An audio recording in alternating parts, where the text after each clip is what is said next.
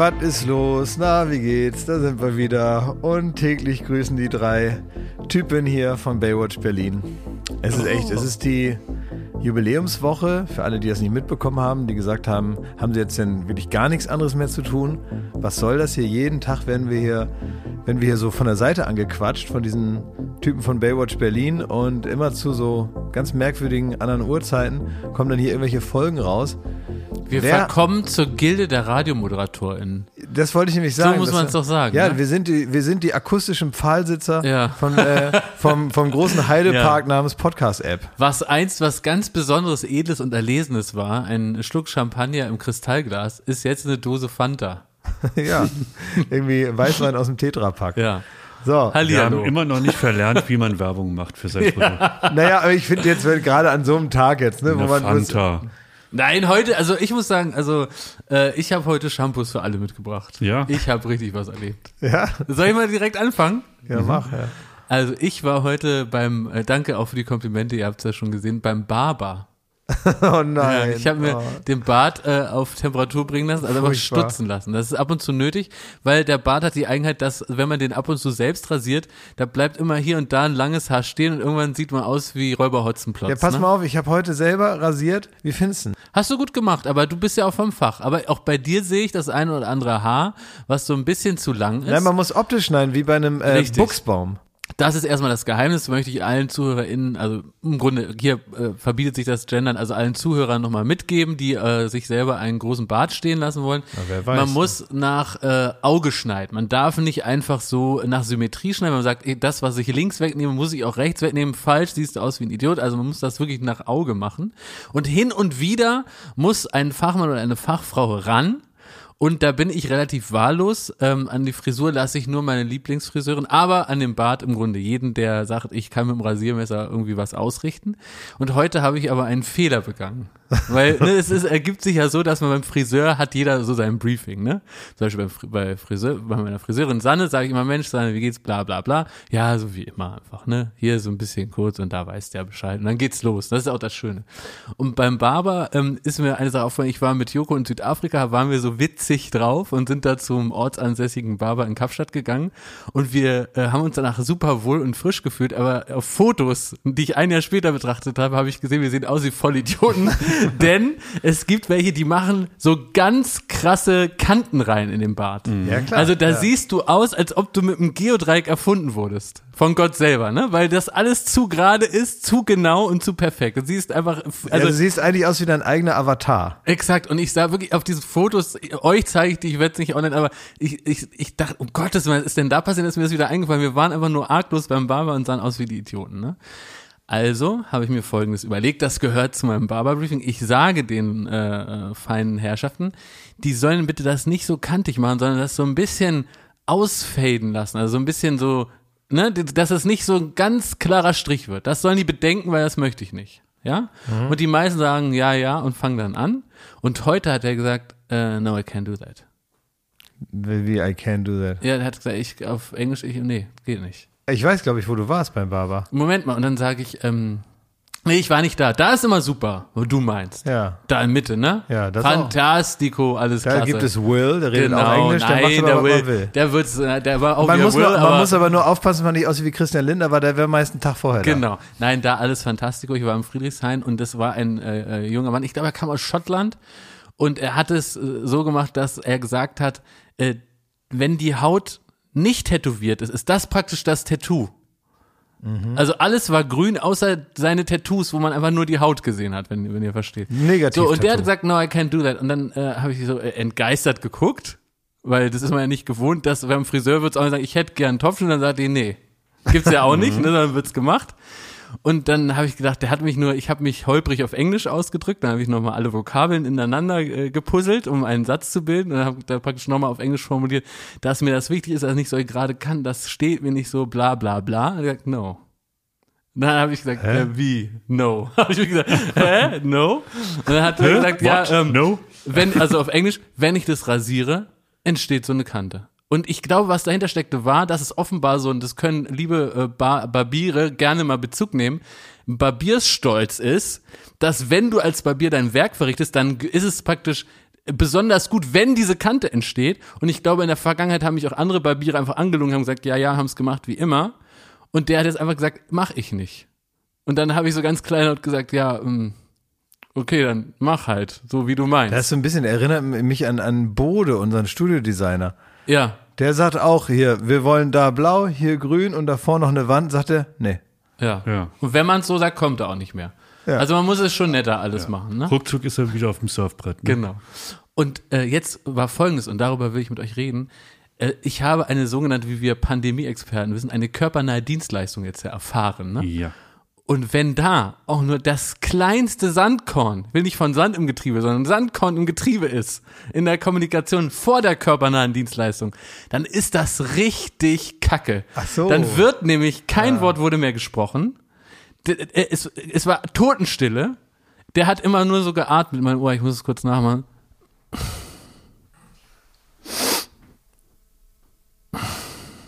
Das war alles an Kommunikation. Und dann hat er dieses sehr scharfe Messer rausgeholt und da an meinem Hals rumgekratzt. Ne? Ich schwöre dir, ich wäre gegangen. Na, Ich, 100 Prozent. ich hatte aber Angst, dass er mich dann aufschlitzt direkt, wenn ich sage, äh, Ja. sorry, I have to go. Und es war wirklich ein ganz schreckliches System. Es hat mich daran erinnert, als dass ich mal bei einer Massage war und gefragt habe. Ich habe es gewagt zu fragen im Winter, ob die die Zwischentür schließen können, weil es so kalt ist. Und da war eine ähnliche Stimmung. Die nächste Stunde in der Massage wurde auch nur so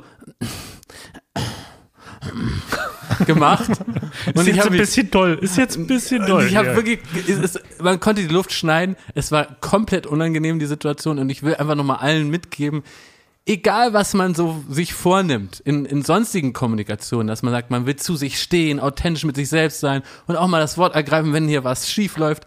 All das nicht machen, wenn eine körpernahe Dienstleistung au- äh, praktisch aussteht, dann hält man die Fresse. Dann sagt man, klasse, super, toll. Wie sind Sie zu Ihrem Beruf gekommen? Ach, ist ja spitze, ne? Also so auch Anteil nehmen und dann wird das in schöner Atmosphäre durchgezogen. Nicht diesen Fehler machen. Aber Jakob, was können wir aus der Begebenheit da lernen? Ich will es dir sagen. Heute Abend, 20.15 Uhr, ich hoffe, Pfeife ist schnell genug, dass diese Folge vor 20.15 Uhr raus ist, gibt's 15 Minuten live Joko und Klaas. Gibt es eine körpernahe Dienstleistung? Quasi, also an, am Sender. Ich sag mal so, der, der Sender wird nicht zufrieden sein mit dem Output, den er heute geboten Na, kriegt. das weiß ich nicht. naja, es wird Das so, weiß so, ich nicht. so eine Vermutung aus den Proben. Ey, was die schon alles gesendet haben. Und zwar komplett ohne Zwang. Aber mein, mein, mein Ding ist, Liebe Grüße. wenn, wenn Herr ProSieben danach anruft Ja. und fragt, was das denn eigentlich war, ne? dann werde ich ihm einfach nur in, äh, in den Hörer atmen. Ich Also- hab, ach so, dann machst du es so. Ja. Also, ich Ich glaube, habe vor allen Dingen Angst, dass es alles in den Arsch geht heute Abend. Ja. Alles Also- ist im Arsch. ich glaube, Klar, das kannst du garantieren, dass es heute 2015 auf ProSieben nicht in den Arsch geht. kann ich nicht, kann ich nicht garantieren. es ist wirklich, äh, ja, es ist ähm, mit viel, mit viel Fantasie könnte man es eine Idee nennen.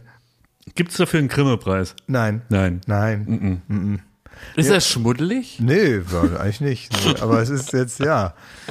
Also Ja, man kann aber ja sagen, Ich kann gar nichts sagen. Ich kann einfach sagen, guckt euch das an oder lieber nicht. 20.15 Uhr, ne? Primetime. So ist das.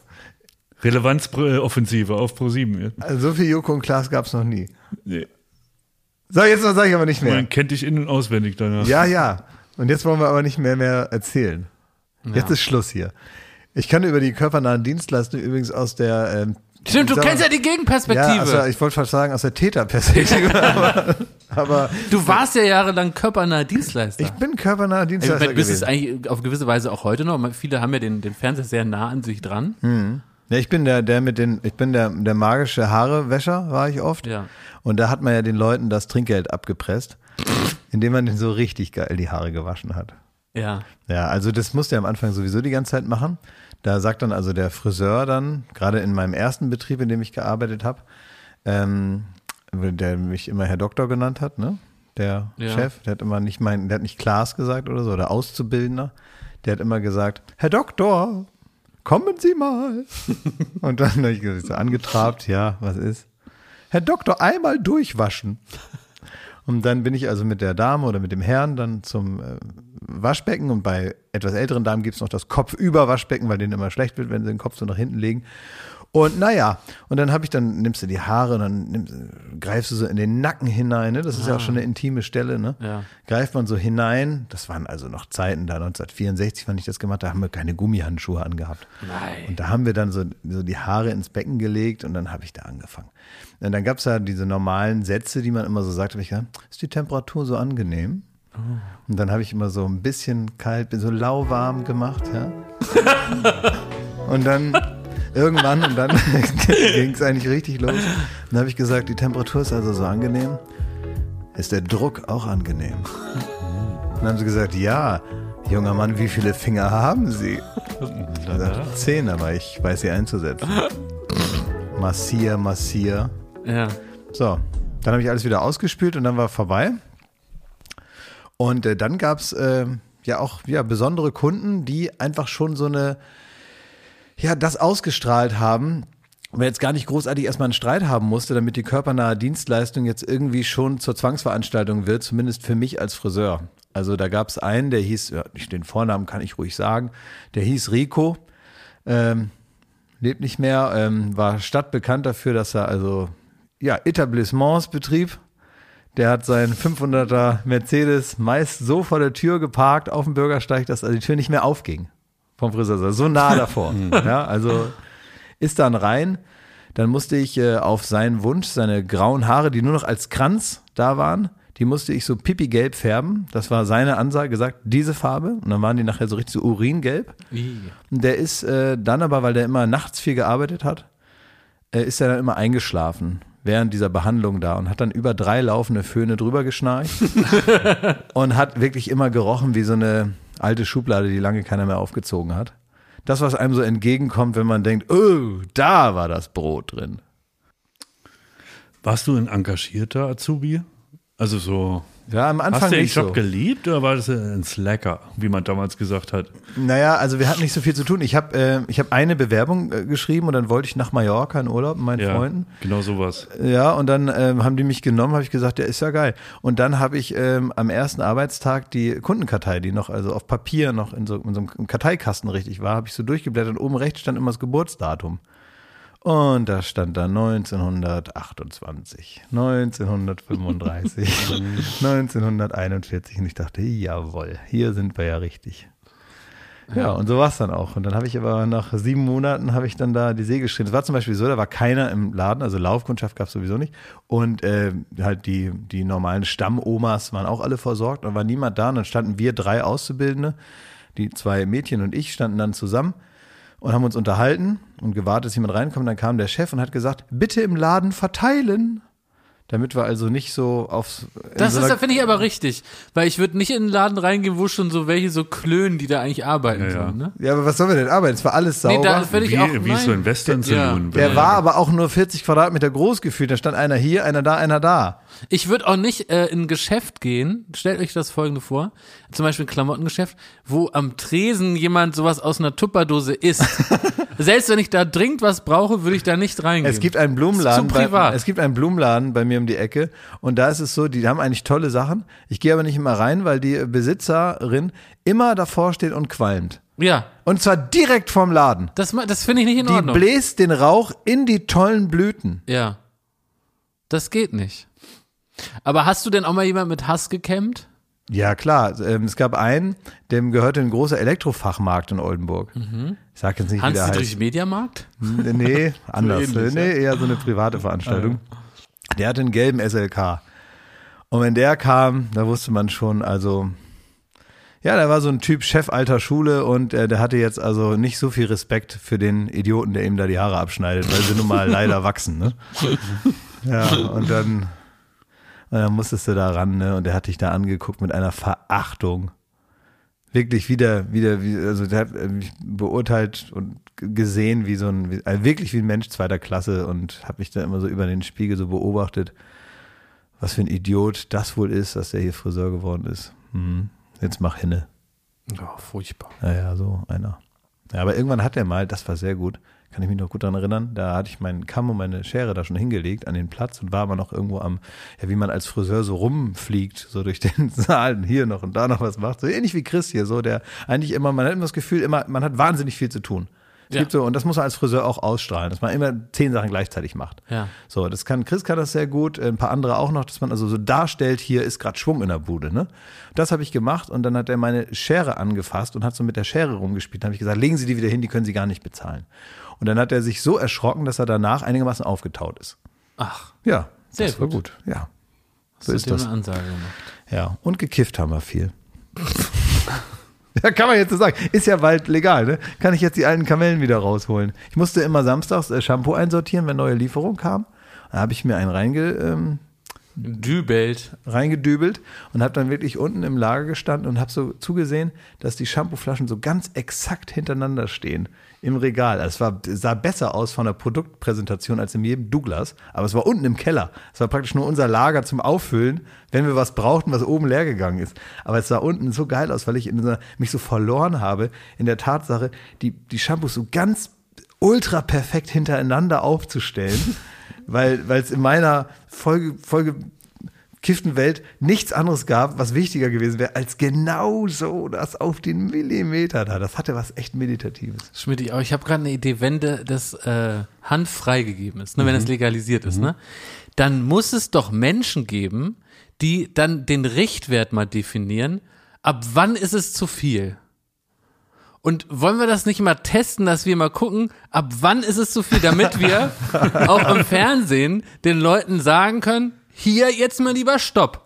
Weißt du, da könnte auch ein Wissenschaftler, eine Wissenschaftlerin dabei sein und die dann begleitet und sagt, hier wäre es jetzt wohl doch zu viel gewesen. Ich wünschte, ich könnte da sagen, jawohl, lass machen, ne? aber ich vertrag das so dermaßen nicht. Das ist unfassbar. Nee, ich vertrag das auch nicht. Ich habe das wirklich früher mal und so, das ist, ich mache das auch nicht mehr, weil man wird ja auch, wenn man das hier so andauernd macht, nicht jeder von Und das mir möchte ich aber so. mit euch machen. Können wir ja mal machen, aber das, äh, wenn das jetzt so, äh, es gibt ja Leute, die damit sehr gut auch über Jahre zurechtkommen und so, aber die allermeisten, muss man sagen, die wären ja schon ein bisschen döspaddelig so auf Dauer, ne? Und das wäre bei mir auch so gewesen. Ich Nicht wär, auf Dauer. Ich bin ab, ab dem ersten Zug überspringe ich diese Phase, die, die das anscheinend Spaß macht.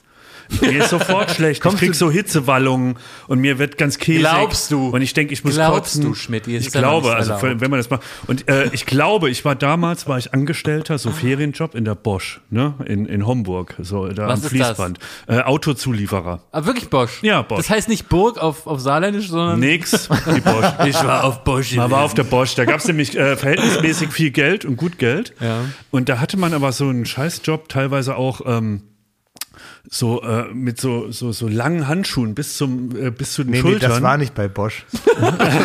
das waren die körpernahen Nee, Dienstleistungen. das, das war also in deiner Zeit als, als, als Rinderbefruchter. Ja, stimmt, Ja, stimmt. Ja, aber so hat man ausgesehen, hat eine Gasmaske an, musste da in irgendwelchen äh, Sachen da rumrühren. Und da bin ich in der Mittagspause, kam der, äh, mein Chef, also so der Chef von dieser Abteilung da, und der wollte einen wegdübeln in der Wie Mittagspause. Und da habe ich gedacht, ja komm, mache ich mit, ne? Das war die Hölle auf Erden. Danach in Gasmaske, in diesen langen, mit diesen langen Handschuhen. Und ich hatte so wirklich so, so Ringe aus Hitze, die so von unten nach oben gestiegen. Mir wurde kurz übel. Ich hätte fast in die Gasmaske reingereiert, so. Und das war Du der hast wahrscheinlich auch noch Angst vor den eigenen Armen in diesen Ja, Handschuhen. und seitdem, das, das war so schlimm und ich musste da Ja. fünf Stunden da noch rumschrauben, ne? Ja. Und das war so schlimm, dann habe ich Jahre nichts mehr und dann erst wieder auf der Fahrt äh, in unseren Skiurlaub mit Ja, Florida, haben wir haben wir schon mal berichtet, da diese Cookies da genommen Brownies, und das war ja. auch keine, das Ui, war, ui, Das war auch schlimm, ja. Naja, die haben halt so, genau, äh, das ist, aber gar kein Fun. die kam äh, wie das Finanzamt, ne, wenn man schon gar nicht mehr damit gerechnet hat. Ah, das stimmt. Werbung. So, was kann man alles Schönes machen mit drei Zähnen im Mund? Man kann Capri-Sonne trinken, man kann, kann man die auch. ja, man kann, Spart viel Zeit ja, morgens. man spart viel ja. Zeit. So, man kann vielleicht lustige Liedchen pfeifen oder man kann, ähm, ja, bei Karussells kann man die Schiffschaukel anhalten. Oder die so. Bremsen. Ja.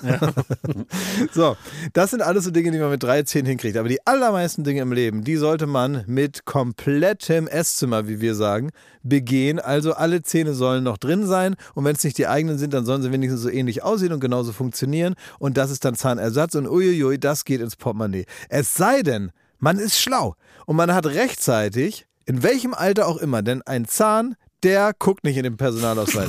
Der kann auch mal sagen, ich verabschiede mich jetzt im Alter von 21. Auf Wiedersehen. Ähm, oder eben später, wo es dann wahrscheinlicher wird. Wenn ihr eine Zahnzusatzversicherung habt von der Allianz, dann habt ihr was davon. Das Ganze wird vor allen Dingen wahnsinnig bequemer darüber nachzudenken. Ja? Bei der Allianz, da gibt es eine Zahnzusatzversicherung als perfekten Partner für gepflegte Zähne. Das Ganze nennt sich Mein Zahnschutz und die bekommt man ab. Und jetzt Achtung, ist das nicht das mal wert? 12,94 Euro im Monat. Ey, da geben andere Leute mehr Geld für ihr Fußball-Abo aus. Muss man überlegen, ey. Natürlich. Und vor allen Dingen, wenn man mal was hat, dann was mit den Zähnen zusammenhängt, dann gibt es nicht mehr die Frage, macht man das jetzt oder macht man das nicht. Man muss es immer auf jeden Fall machen, weil es A, sau weh tut und weil es natürlich auch nicht irgendwie verrückt aussehen soll dann ein Leben lang. Man sagt ja nicht, gut, dann esse ich nur noch auf der rechten Seite. Das machen wir in der Regel nicht und deswegen möchte man nicht diesen riesen Batzen Geld dann bezahlen müssen, den sowas nun mal kostet, weil das soll ja auch lange halten. Also macht es doch mal oder denkt mal darüber nach. Die Zahnzusatzversicherung der Allianz ist immer für dich da in diesen Situationen. Da gibt es hochwertige Füllung statt Amalgam. Das ist ja schon mal was. Ne? Amalgam ist ein bisschen das Asbest für Zähne. Ne? Ja, das so will man ja. haben. Will man nicht haben. Ähm, erstklassige Inlays, Implantate, Bleaching, professionelle Zahnreinigung, innovative Behandlungsmethoden und vieles mehr. Also das strahlende Lächeln, das ihr jetzt gerade im Gesicht habt, das möchtet ihr doch noch ganz schön lange haben, oder? Damit ihr auch morgen noch kraftvoll zubeißen könnt. Allianz.de slash mein Zahnschutz. Oder geht einfach zu einem der ExpertInnen vor Ort. Da bekommt ihr dann alle nötigen Infos und dann könnt ihr gucken, welches Angebot für euch das Beste ist. Ist ja auch vielleicht nochmal unterschiedlich. Der Link und alle Infos, die ihr dazu braucht, die kriegt ihr natürlich in unseren Den Shownotes. packe ich, jetzt- den packe ich jetzt da rein, den Link. Ich nehme den mal kurz und Ja? pack den da jetzt rein. Pack ihn rein in die ich habe ihn jetzt reingepackt. Ja. Allianz.de slash mein Zahnschutz war das, ne? Ja, ist ja genau. reingepackt. Da ist Shownotes, reingepackt. Da könnt ihr die Zahnarztkosten einfach weglächeln. Werbung Ende. Ihr merkt, ich bin so ein bisschen reserviert heute. Naja, geht, ehrlich gesagt. Doch, wirklich. Warum bist du denn so reserviert? Also du, okay, du bist reserviert. Wieso? Naja, weil ich äh, krieg die ganze Zeit einen Anschiss in letzter Zeit. Von wem? Seit wir hier täglich senden, ne? Finde ich, muss man noch mehr aufpassen, was man sagt. Mhm. Weil es kommt so die, äh, aus irgendeinem Grund kriegt man mehr Resonanz darauf. Vielleicht, weil die Leute so in, denken, sie müssen das jetzt schnell an diesem Tag noch unterbringen. Ach, damit wir nicht Kritik. morgen schon wieder damit da drauf morgen wieder ein anderes Thema oder Ja, was, so. äh, wieder dasselbe. Irgendwie, oder wahrscheinlich beim wöchentlichen äh, Rhythmus haben sie es wieder vergessen bis zur nächsten Folge, bis Ja. man da wieder im Blödsinn will. Ich krieg's nur ab, Leute. Ich krieg, der Was hast Tenor denn, ist. Was hast du denn gemacht? Ja, ich habe doch hier berichtet, dass äh, das Leben jetzt gerade nicht so sonnig ist, wenn man da im Studio war und dann kommt man mit Kopfschmerzen, fährt man heim und es regnet aufs Autodach und so und dann muss man sich ganz viele Schuhe Ach, bestellen. du hast und so. deine First World Problems da ausgerollt und dann kamen Leute mit echten Problemen? Nee, die haben nur gesagt, Mensch, das ist ja ähm, äh, de dekadent und ich soll, soll mich ficken da mit meinem Job. ja, ich wollte es so jetzt nicht sagen, aber Ja, so. recht haben sie ja. Ja, und jetzt wundere ich mich wieder, jetzt frage ich mich wieder. Hier, Mr. Barbershop, ne? Ähm, das Herr ist, warum ich habe mir nach all den Wochen, habe ich mir gegönnt, dass mal jemand mir kurz den Bart richtet.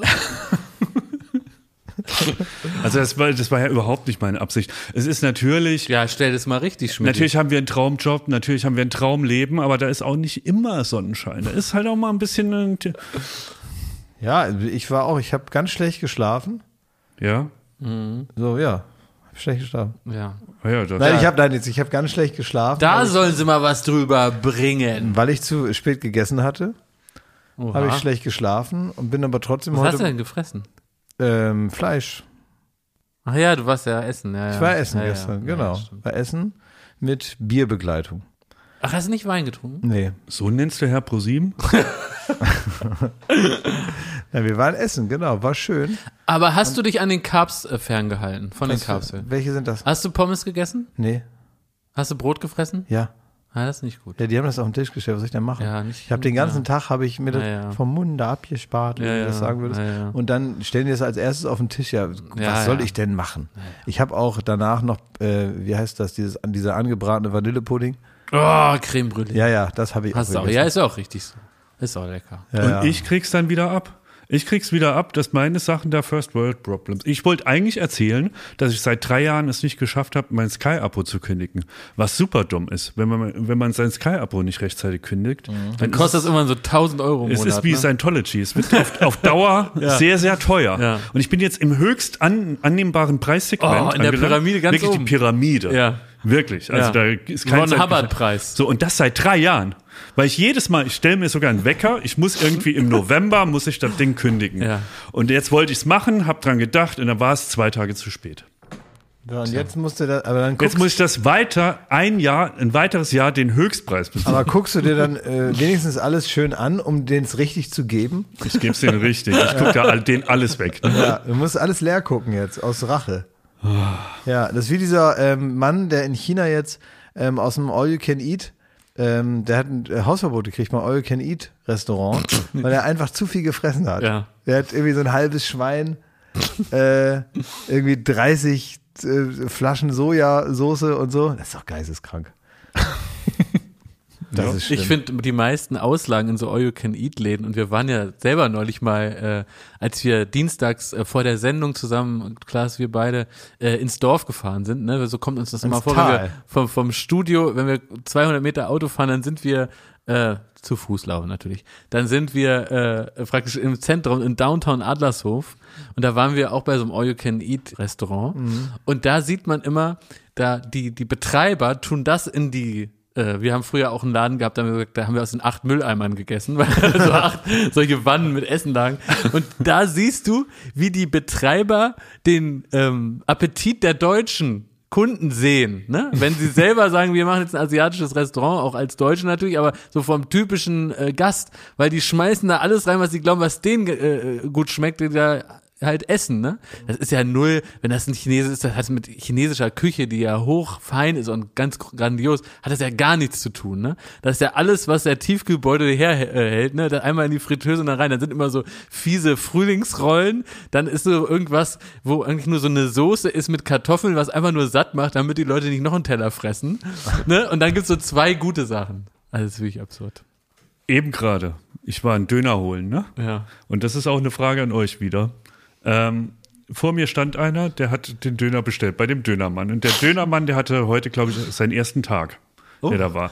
Und das Problem war, jetzt nicht generell ein Problem, aber in der Kommunikation, die dann folgte, war das Problem, dass er kein Deutsch konnte, kein Englisch konnte. Ja. So. Ähm, und der war auch jetzt so, also der war im Nebenjob, war der Dönermann. Ja. So, also das, das hat er so, kurz vom Basketballplatz ist er danach mal aufgelaufen. So. Und dann hat er halt irgendwie, der Mann vor mir ein, einen Döner bestellt, hat den auch serviert gekriegt und da meinte äh, er noch, ah, könnte ich noch einen Teller haben, ich würde es hier essen. Hat ihn, wurde nicht verstanden. Und dann hat ähm, der nochmal gesagt, ich, äh, ein Teller, Teller, Plate, Teller. Und dann hat er äh, einfach nur gesagt, nein. Ähnlich wie dein Barber. so, und das Ding war, pass auf, da ist eine Vitrine und hinter der Vitrine waren bestimmt sechs äh, Stapel mit Tellern. so, und er hat noch hingedeutet, hat gesagt, nein. Und dann hat, dann ist, hat er seinen Döner genommen und hat gesagt, oh, okay. Und hat sich dann hingesetzt ohne Teller. Und in dem Moment ist, ist dem Dönermann, ist dem eingefallen, ist das überhaupt korrekt, wenn man Dönermann sagt, man möge es mir entschuldigen. Aber ich sag auch Kaffeemann zum genau. Kaffeemann. Ähm, ist dem eingefallen, was der äh, wahrscheinlich gemeint hat und hat ihm einen Teller gebracht. Also ja. es ist nochmal gut ausgegangen, Ja. aber die, ich fand so witzig, dass er dann irgendwie, obwohl da die Teller standen und es offensichtlich gelogen war, wenn er sagt nein, dass er irgendwann gesagt hat, na gut, dann, dann trolle ich mich so. Ja, und ich glaube, ich wäre auch so, ne? Ja, würde ich Du aber wärst auch so, ja, ja. Ja, ja, da, aber selbst da würde sogar ich kapitulieren. So, so ein Typ, weißt du, wo man das Gefühl hat, dass einer fünf vor Michael Douglas in Falling Down hier, du kriegst keinen Teller. Ne, dann sagt man, okay, gut, vielleicht komme ich ja ohne Teller zurecht. Ist ja euer Tisch, den ich voll klecker. Das fand der richtig verblüffend, als er da hört, es hat, es ist, die haben keine Teller. Wisst ihr, was ich absurd finde, dass ihr so lachen könnt? Hä? Während draußen tobt der Krieg. Draußen tobt ein erbitterter Kampf. Ein, ein Duell zwischen zwei Menschen, die eigentlich gar nicht hier sind, aber da, der Kriegsschauplatz ist hier im Büro. Was macht? Auf der einen Seite Schmittis Mutter, die fantastische Kekse backt, und auf der anderen Seite ihr, ihre Widersacherin, muss man sagen, die Mutter von Christine, die auch fantastische Kekse backt. Leute, wir haben Kekswars in der Florida. Ja, und ich äh, habe sehr viel Narcos geguckt in letzter Zeit. Und meine Strategie. Von Christines Ja, von Mutter habe ich hier eine Mutter. Schachtel in der Hand. Ja. Die war schon auf meinem, auf meinem Schreibtisch. Von deiner Mutter bislang nichts Nee, weißt du angekommen. auch warum, ne? Da hast du dir wohl selbst zuzuschreiben, du alter Krü Krümelmonster, ey. Wieso, was habe ich gemacht? Ja, das haben wir ja schon mal hier Ach erörtert. so, weil ich die, ach, weil ich die gerne gemacht Zu- weil er die zu genüsslich Das gefressen Problem hat. war, Ja. dass ich sie mochte, dass ich sie gerne essen mochte. Also Joko hat gerade äh, Weihnachtsplätzchen gebracht. Kriege ich wirklich keine, weil ich, äh, weil Mach ich, mal auf, bitte. Du Nee, darfst sie eh nicht essen. Nee, das ist du willst sie zugeklebt. nicht. Nee, nee. Ich will es dir erklären, Klaas. Aber äh, haben erstmal die ZuhörerInnen Frage nach draußen und antwortet bitte mit einem Ja nach dem Piepton. Habt ihr verstanden, dass hier zwei Mütter von geschätzten Mitarbeitern der Florida äh, praktisch in einen Kekskrieg gegangen sind, Cookie obwohl Wars. sie äh, nicht weiter voneinander weg äh, wohnen können? Ja. und die beliefern beide diese Firma mit, mit dem, mit dem geilen Scheiß. Und hier werden auch schon Mitarbeiter unter Druck gesetzt, welche Kekse ihnen denn wohl besser schmecken. So, ich sehe das so. Also ich habe ja gerade gesagt, ich, ich äh, gucke sehr viel Narcos und dann kann man sagen, meine Mutter war Pablo Escobar. Sie war als erstes da, sie hat am besten geliefert und hat in rauen Mengen Immer sie das Zeug pünktlich, hierhin geschafft. immer ne? pünktlich. Und Jetzt kommt das Kali-Kartell. So um die Ecke ne? und scheiß da und macht so ein bisschen auf Vornehmen und da werden die Sachen noch äh, ordentlich eingepackt und so. Und äh, ich werde wir, Gentleman-Keksbackerin. Ja. Ganz schöne Dosen auch. und wir werden das mit Verknappung bestrafen. Was? Ja, und du Was? bist das erste Opfer. Es wurde schon verknappt, Klaas. Deswegen gab es für dich mal in dieser Rutsche keine Kekse. Das wird dem Markt entzogen. ja. Wie bitte? ja, bis die Nachfrage wieder da ist. Ne? Bis man weiß, das ist halt, ja, es gibt solches, solchen Stoff und solchen. Da macht ihr hier einfach die Grenze zu. Ja. Das ist ja ein Ding. und Brigitte ist das Kali-Kartell? Aber und Christine die Mutter? ich hol den Senor de Fuentes. Und der wird mit seiner zweimotorigen Propellermaschine ins Saarland fliegen, im Garten von den Eltern landen und dann mit vorgehaltener Waffe die Kekse rausholen. Ich schwör's dir, es wird Tote und Verletzte geben, aber ich komme an meine Nussecken. Soll ich dir sagen, Klaas? Meine Mutter, die war ja jetzt für, letzte Woche waren die hier in Berlin, haben mich besucht, waren auch in der Sendung, wer steht mir die Show? Und davor ruft meine Mutter wie jedes Mal an und sagt, soll ich denn auch noch Nussecken mitbringen? Ne? Ja. Für den Klaas oder für Joko. Da habe ich gesagt, ja, für Joko, ja. Wie bitte? Ja. Du bist ein Und ich erkläre dir warum. bist ein Machtmensch, nein, nein, der nein. seine Macht Nein, missbraucht. Ich er, er- erkläre dir warum. Ich weiß, Du mein, kleine F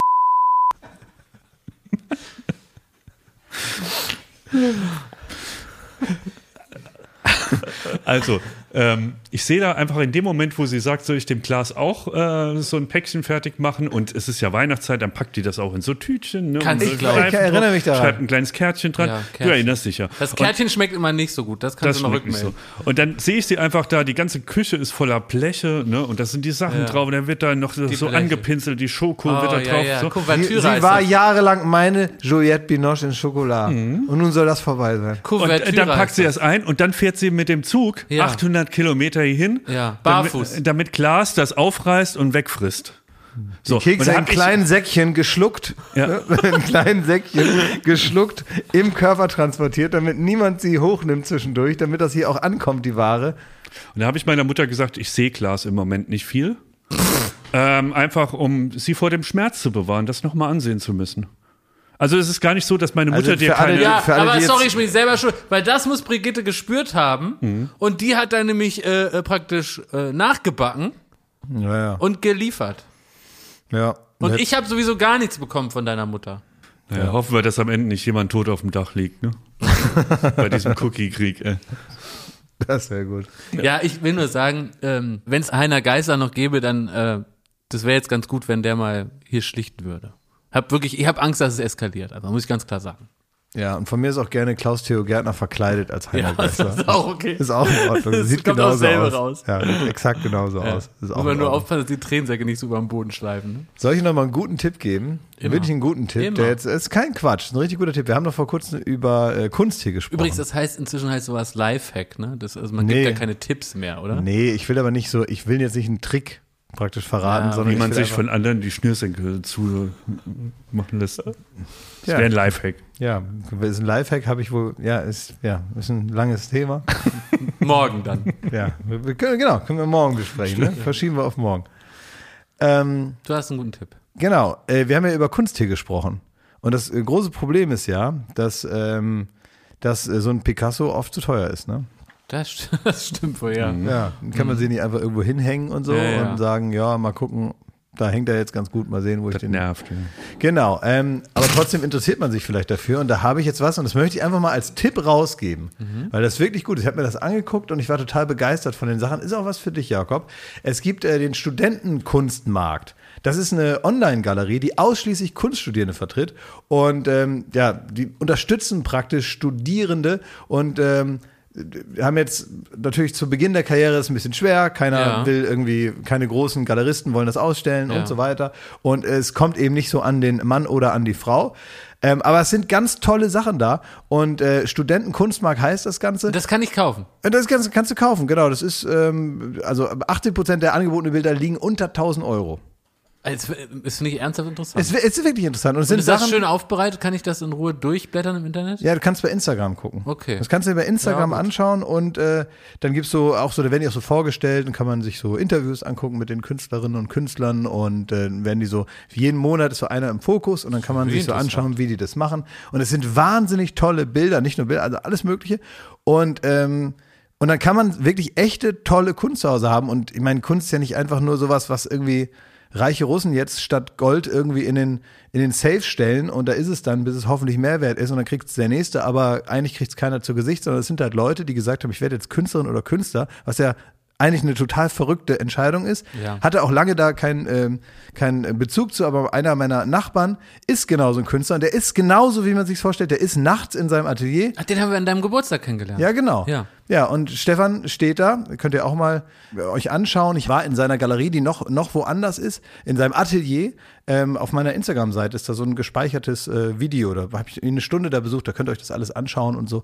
Total interessant. Und da habe ich das erste Mal gesehen, wie das ist. Dass der wirklich durch alle Lebensphasen hindurch geht, er da nachts hin, malt tolle Bilder und ist dann auch so ganz allein, hatte so Kopfhörer auf und kommt dann da so angekleckert dann da raus. Und aber das ist zum Beispiel einer, kann man immer hingehen und den nerven, weil der freut sich immer. Man kann immer hingehen und sagen, so, und jetzt lass uns eine Stunde was anderes machen, da freut er sich und macht das dann auch. Und irgendwie habe ich durch den gemerkt, dass das halt nichts, nichts Abseitiges ist, was man erstmal kapieren muss oder so, sondern das ist ja so ganz normal. Das ist so, und er hat auch gar keine Wahl, wenn ich davon machst, das sagt er, ja, weiß ich jetzt auch nicht, muss ich irgendwie machen, weil mir macht das Bock. Und das ist auch der ganze Grund. Und wenn man sich das anguckt, ja, macht einfach Spaß, sich das anzuschauen. Also Studentenkunstmarkt ähm, als Online-Galerie gibt's bei Instagram oder auch selber nochmal. Das findet ihr, wenn ihr jetzt googelt und so. Guckt euch das mal an. Ist echt gut.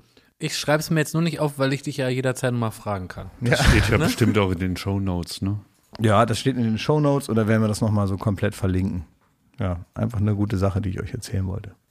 Na, vielleicht kann da ja, ah nee, kann er nicht, der Kimmich. Das, da komme ich nämlich auch zu Punkt, Oh, wurde da auch du, das wurde angemahnt. mir auch geschrieben, ja. Ja, weil wir haben einen ganz riesen Gar, Fehler du gemacht. hast einen gigantischen Fehler Gott gemacht. im Himmel, ne? Wir, Schäm haben, dich. wir hauen hier so raus, ne? Wir, Ja, ja. Diffamierung, alles drin, ne? die Anwälte sitzen mir schon im Nacken. Wir haben ja gesagt, dass der Kimmich da äh, von, von Bayern freigestellt wurde, wenn er in der Quarantäne ist, weil er sich nicht impfen lässt landet er öfter in Quarantäne und ihm wurde das Gehalt für die Zeit gestrichen. Und ich habe ja gesagt, das sind 800.000 Euro, Ja. die ihm da durch die Lappen gehen in einer Woche. Und hast du, hast du wieder übertrieben. Ja, ne? ja. Ja, in zwei Wochen.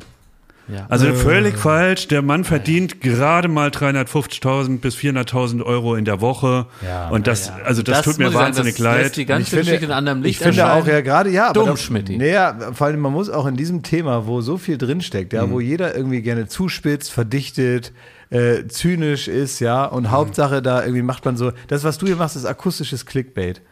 Ja, es war dumm. Es war Ja. dumm. Es tut mir leid. Hat eine ganz andere Geschmacksrichtung Ja. jetzt, die Geschichte. So finde ich es gar nicht mehr so schlimm. Den armen Mann da, den armen Ja, ja. Teufel da haben wir da an, an die Pinnwand genagelt. Ey, apropos, wen, äh, ähm, ihr habt Philipp Lahm angezündet gestern. Hast, hast du mitgekriegt? Sehr schön. Ich habe es gesehen und Ja. er hat gekniffelt, ne? Ja. Ja, und geknistert Und gebrannt. und gebrannt. Unser Das war- Kollege Franz hat eben gesagt, es hat noch ganz lange im Studio nach dem verbrannten Philipp Lahm gerochen. Ja, ja, Und das total. stimmte. Ja, ja, man, man hat, ich hatte auch so ein Gefühl, weißt du, du kennst das ja, wenn du irgendwie äh, schiebst was in den Ofen und dann machst du was anderes und irgendwann fällt dir siedenheiß ein. So, Ja, oder so hatte ich auch Pizza. kurz. Nein, der Lahm, der brennt ja immer noch. Ja. Oh, so ein Ärger. Jetzt ist er mir verbrannt, Ja. der Lahm. Ja. Ja.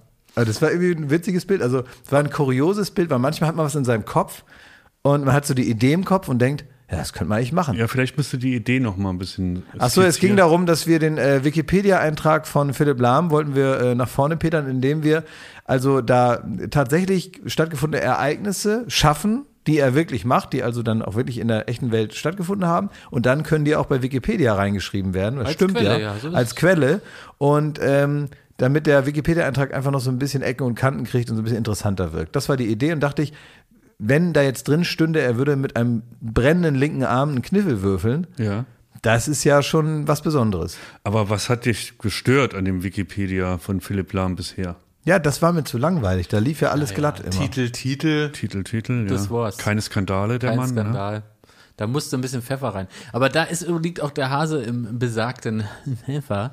Ähm, die Leute von Wikipedia sagen, es fehle von, für diesen Eintrag die Relevanz, was eine unfassbare Frechheit ist. Ich kann nur jeden äh, ähm, Baywatch Berlin-Hörer oder jede Baywatch Berlin-Hörerin dazu aufrufen, bei Wikipedia nochmal ein bisschen äh, äh, Druck auf den Kessel zu geben, dass dieser Satz da stehen bleiben darf. Für mich gehört alles in ein Lexikon, was wahr ist, durch eine Quelle zu belegen ist und was passiert ist. Wer kann denn von euch da draußen sagen, er hat schon mal mit einem brennenden Arm einen Kniffel gewürfelt? Nicht mal Angela Merkel hat mit einem brennenden Arm einen Kniffel gewürfelt und Philipp Lahm hat das gemacht. Also hat das auch da zu stehen als Erfolg. Aber äh, auch überhaupt, dass die jetzt auch anfangen mit diesem Ja. Laberwort Relevanz. Ja, was soll das? Ja, also das ist ja, das ist doch so ein Enzyklopädische- Fernseh. Also es ist so Enzyklopäd enzyklopädische Relevanz. Relevanz, ja. die fehlt. Ja. ja, aber das ist doch ein wichtiger Teil seines Lebens. Bei mir steht, Schmidt wohnt mit seinen zwei Katzen in Berlin. Das ist Ja, relevant. es ist, na, Im Kontext der sonstigen Ereignisse. ja. Man muss es immer im Kontext des Rests sehen. Da kann ich lang kniffeln. Ne? Ja. Also bitte helft uns damit, dass es da wieder äh, stehen darf. Ja, ich weiß auch jetzt nicht. Also, aber, aber dass die so rumjonglieren mit diesem, mit diesem, mit diesem Quatschwort Relevanz, was man Ja. eigentlich immer nur ansetzt, um zu beschreiben, wie irgendwas werden soll, was es noch nicht gibt. Da immer das Thema, es muss ja sehr relevant sein. So, und dann wird das immer so gesagt. Und dann am Ende sagt, ja, genau, also es, auf jeden Fall muss das relevant sein. Ja, ja, ja, wir machen hier so relevante Sachen. Ja. Hm, hm. Das ist ein typisches Laberwort aus dem, aus dem äh, so Schlauschau-Fernsehen. Ja.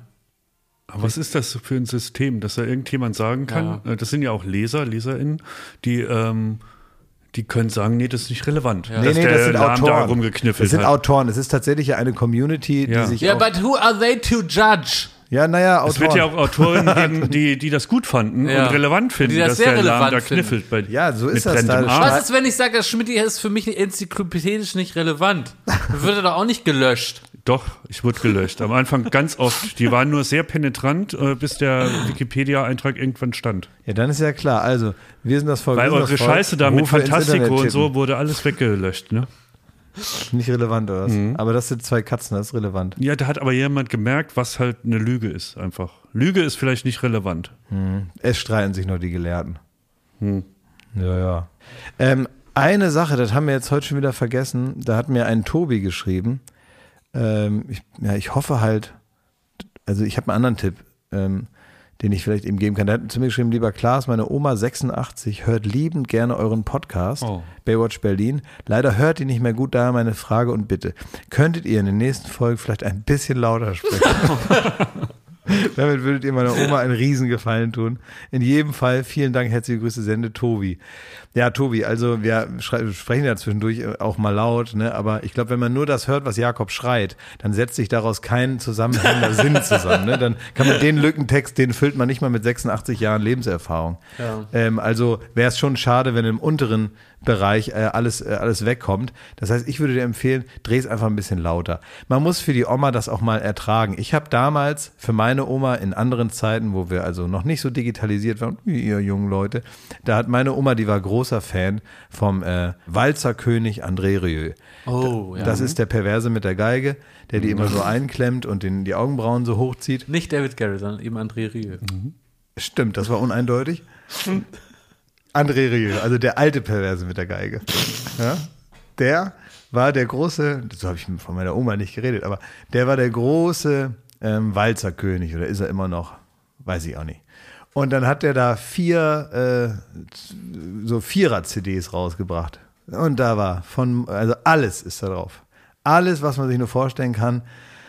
Und dann hat meine Oma aber keinen CD-Player, hat auch gesagt, äh, Junge, das lerne ich nicht mehr, ich brauche das auf Kassette. Und mit meiner Anlage zu Hause ging es nur zum Überspielen, wenn man das in der Lautstärke gehört hat, in der es später auf der Kassette drauf sein Ach, echt? sollte. Ich konnte es nicht leise überspielen, sondern es musste in Originallautstärke abgespielt werden. Das heißt, bei mir liefen dann ungefähr gefühlt 300 Minuten Walzer-Delirium ähm, von André Rieu im Kinderzimmer. Und äh, ja, das war der Moment, wo mein Vater mich aufgegeben hat. Gesagt hat, okay, alles falsch gemacht. Ist aber lieb von dir. Ja, habe ich dann überspielt, ja.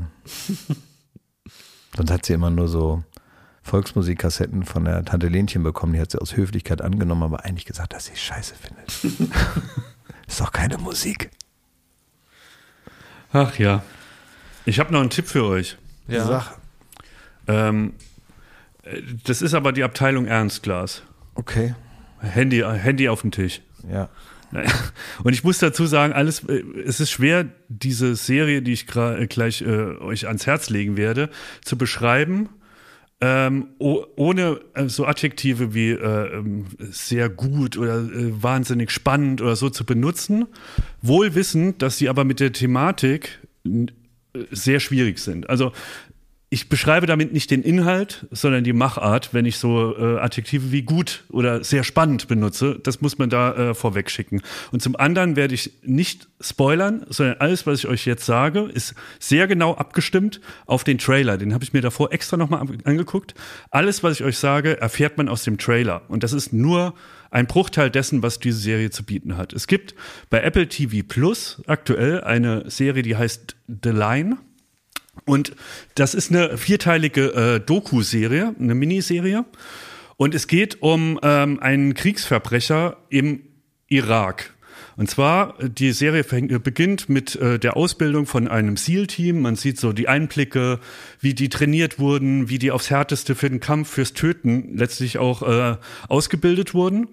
Und äh, dann mit einem hochdekorierten Kriegshelden als Anführer ähm, in, in den Krieg geschickt wurden nach, äh, in den Irak. Und dieser Kriegsheld, der war vorher in zehn Einsätzen auf der ganzen Welt, hat in Afrika, ähm, im Iran, in Irak, überall war der in dieser Spezialeinheit, dieser Elitetruppe ähm, und hat sich da mit Tapferkeit in allem aus ähm, hervorgehoben.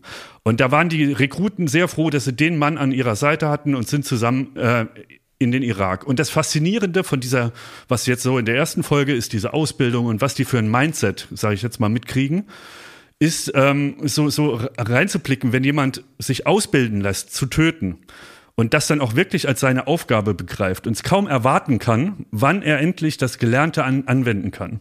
Das fü äh, führt dann zu so Sachen, dass sie, sie fahren nach Mosul, weil da äh, die Stadt muss vom IS befreit werden damals.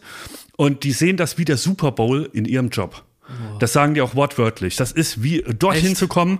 Die wollten dorthin, wo es am meisten brennt. Das ist wie der Super Bowl. Wir jetzt sind wir da, wofür wir trainiert haben. Und das sind die Interviews, ähm, also die ganze Serie ist aufgebaut aus zum einen Helmkameras von den Kamera, äh, von den von den Soldaten dort. Das heißt, man sieht in Super HD und in 4K wirklich das Kriegsgeschehen aus aller aller aller aller aller. Äh, Das heißt auch, du sagst jetzt. Serie ist aber eine Doku, ne? Ist eine Doku. Ja. Und dazu auch ähm, die Soldaten, die diese Helmkameras tragen, die auch diese Situation, die man dann auch sieht, nochmal beschreiben und ihre Denkweise davon. Und dann passiert Folgendes. Ähm, der Ausbilder, der halt einfach so der Kriegsheld war, ähm, der wird mit seiner Truppe, diesem SEAL-Team, nachdem sie jahrelang aufs Töten trainiert wurden, hinter den Fronten gehalten. Also sie dürfen nicht dorthin, wo sie sich eigentlich hinwünschen, nämlich zu diesem Super Bowl, wo es kracht, wo man den ganzen Tag rumschießt und so weiter. Also ganz seltsames, schwer zu begreifendes Mindset. Und ähm, das macht die so wahnsinnig, dass sie da gefangen sind mit ihren Fähigkeiten, mit ihren, äh, ja, also mit ihrem Training hinter den Linien, dass äh, der Ausbilder beschließt, ähm, die Linie zu übertreten. Es gibt nämlich wirklich eine Linie, bis wohin diese Truppen vorrücken durften. Und die sind dann nachts und tagsüber teilweise über diese Linie gegangen und sind in Bereiche vorgedrungen, wo sie eigentlich nie sein sollten. Nur mussten da teilweise die Detektoren, mit denen sie geortet werden können, ausschalten. Das heißt, es war auch immer die Gefahr da, dass ein US-Flugzeug denkt, das wären feindliche Kämpfer und wirft Bomben auf die ab und so. Und dann sind die immer so vorgedrungen. Und als das auch nicht mehr gereicht hat, hat der Ausbilder sich irgendwann auf ihren Stützpunkt aufs Dach gesetzt mit dem Scharfschützengewehr und hat wahllos Zivilisten erschossen. Und ähm, daraufhin ist es ein einmaliger Vorfall in so einem SEAL-Team, dass die, das SEAL-Team selbst sich gegen diesen hochdekorierten und angesehenen Soldaten wenden und Beschwerden vorbringen beim Kriegsgericht sozusagen. Und der landet dann auch vor Gericht und wird Kriegsverbrechen angeklagt Ähm, und was daraufhin äh, passiert, ist unfassbar und es wandelt sich von einer wahnsinnig eindrucksvollen und grausamen Beschreibung vom Krieg und man ist wirklich hautnah dabei und man kriegt den ganzen Wahnsinn wirklich wie in noch keiner, und das garantiere ich, noch keiner anderen Doku serviert. Und das wandelt sich zu einem, zu einer Art Gerichtsthriller, also entschuldigt, dass man das so fiktionalisiert, aber wo auch Sachen passieren, wo man sagen würde, das kann, das hat, im Drehbuch würde man es nicht glauben. Es ist eine unfassbare Serie, die einem auf den Magen schlägt. Das ist jetzt nichts für die, für die schönen Tage, aber die muss man gesehen haben, weil ich finde, näher kriegt man den Wahnsinn vom Krieg und auch diese Graustufen, die es darin gibt. Es gibt nicht den Bösen, es gibt nicht den Guten, es gibt immer was dazwischen. Man kann Teile von ihrem Denken irgendwann nachvollziehen und das funktioniert allein deswegen, dass man durch die Helmkamera sieht, mit was sie immer konfrontiert werden. Dass man so auch Sätze, die sie am Anfang der Doku sagen, wo man sagt, die, die, das sind Psychopathen, dass man es irgendwann nachvollziehen kann. Und das ist wahnsinnig stark und beschreibt so den Krieg, den Wahnsinn des Krieges, der da äh, Tag und Nacht jetzt auch gerade herrscht ähm, vortrefflich. Ja, du hast gerade gesagt, dass man äh, Sachen nachvollziehen kann, aber was ist trotzdem so, was, was für ein Eindruck bleibt zurück, wenn die letzte Minute da vergangen ist? Was ist, was ist deine Perspektive auf, auf so etwas, die du vielleicht bislang nicht hattest oder die sich bislang gebildet hat durch äh, ja, eine ganz normale naja, Herangehensweise. Es sind schon so Sachen, die man immer mal äh, geahnt hat. Also so zum einen, was ja auch schon in Kriegsfilmen wie Platoon oder Apocalypse Now oder so, das, was der Krieg oder diese Umstände da auch mit der Psyche machen und dass man sich da irgendwann so anpasst, dass man es, und das sagen die Soldaten auch selbst, ähm, jemand, der in, in keine Ahnung, in, äh, in Texas sitzt und das auf dem Papier liest, was die sagen, was die machen, wenn sie zum Beispiel auch Fotos mit Kriegsgefangenen machen, die tot auf dem Boden liegen und dann, ihr kennt diese Fotos, die habt ihr alle auch irgendwann mal gesehen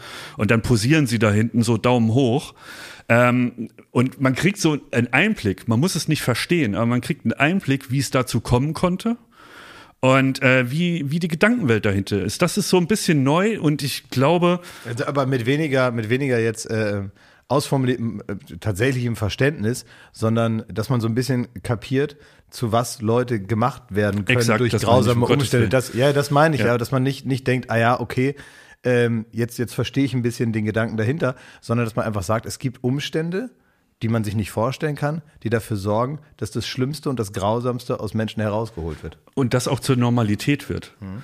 Und das ist, glaube ich, wirklich, ähm, ja, also ich glaube, das meiste, was ich daraus nehme, und das, darum dreht sich diese ganze Serie, ist dieses, äh, The Line ist zum einen wörtlich zu verstehen, als diese Linie, die sie übertreten, um in äh, Gebiete vorzudringen, die in diese nicht rein dürften, aber natürlich auch äh, psychologisch werden da Linien überkreuzt. Wann ist jemand ein Soldat, wann ist jemand ein Mörder? Wann ist jemand ein Psychopath? Wann macht er das Notwendige, was in so einem Krieg notwendig ist? Ja, nämlich irgendwie, wer sich da in ein Zielteam äh, äh, ausbilden lässt, der muss damit rechnen, dass er Menschen umbringen muss oder töten wird.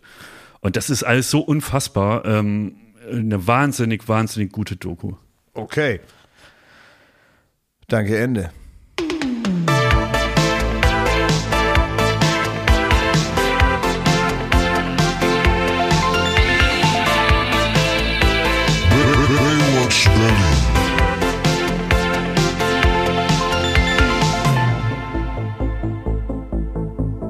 Baywatch Berlin ist eine Studio Bummens Produktion in Zusammenarbeit mit Late Night Berlin und freundlicher Unterstützung der Florida Entertainment. Neue Folgen gibt es jeden Freitag, überall wo es Podcasts gibt.